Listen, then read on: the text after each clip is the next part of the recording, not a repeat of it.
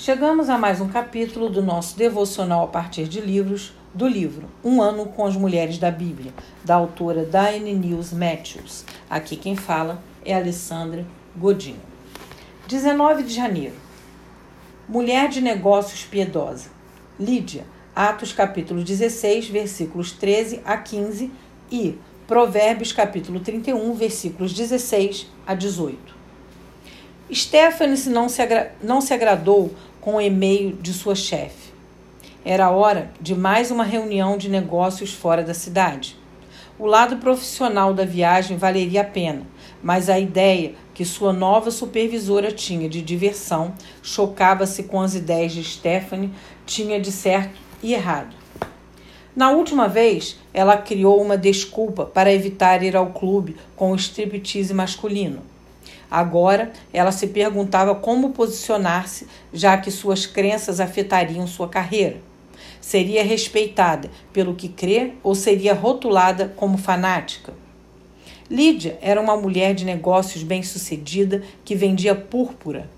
Sua cidade, Tiatira, era conhecida pela púrpura obtida de mariscos. Considerando que a tinta e o tecido eram caros, Somente os ricos e nobres se vestiam com púrpura. A própria Lídia havia se tornado rica por meio de seu negócio e provavelmente empregava outros.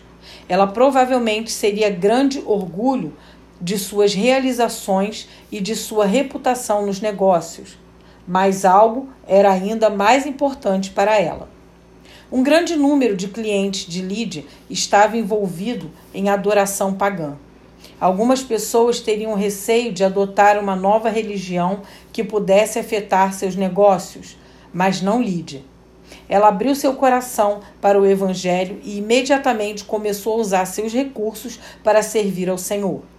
A alegria de Lídia em sua nova fé lhe concedeu coragem para colocar Deus à frente dos negócios. Sua casa eventualmente se tornou o lugar de encontro para a nova igreja. A mulher ideal descrita em Provérbios 31 toma conta das necessidades da família e é também uma mulher de negócios bem-sucedida. Habilidades de negócios podem ser usadas para um grande bem do reino de Deus se mantivermos uma escala de nossas prioridades. Não podemos usar o emprego como uma desculpa para negligenciar nossas famílias ou nosso relacionamento pessoal com Deus. Devemos sempre conduzir nossos procedimentos de negócios de forma que honre a Deus e seus princípios. Como Lídia e Stephanie, nosso principal negócio é agradar nosso Senhor. Não para que agrademos a homens, e sim a Deus. 1 Tessalonicenses, capítulo 2, versículo 4.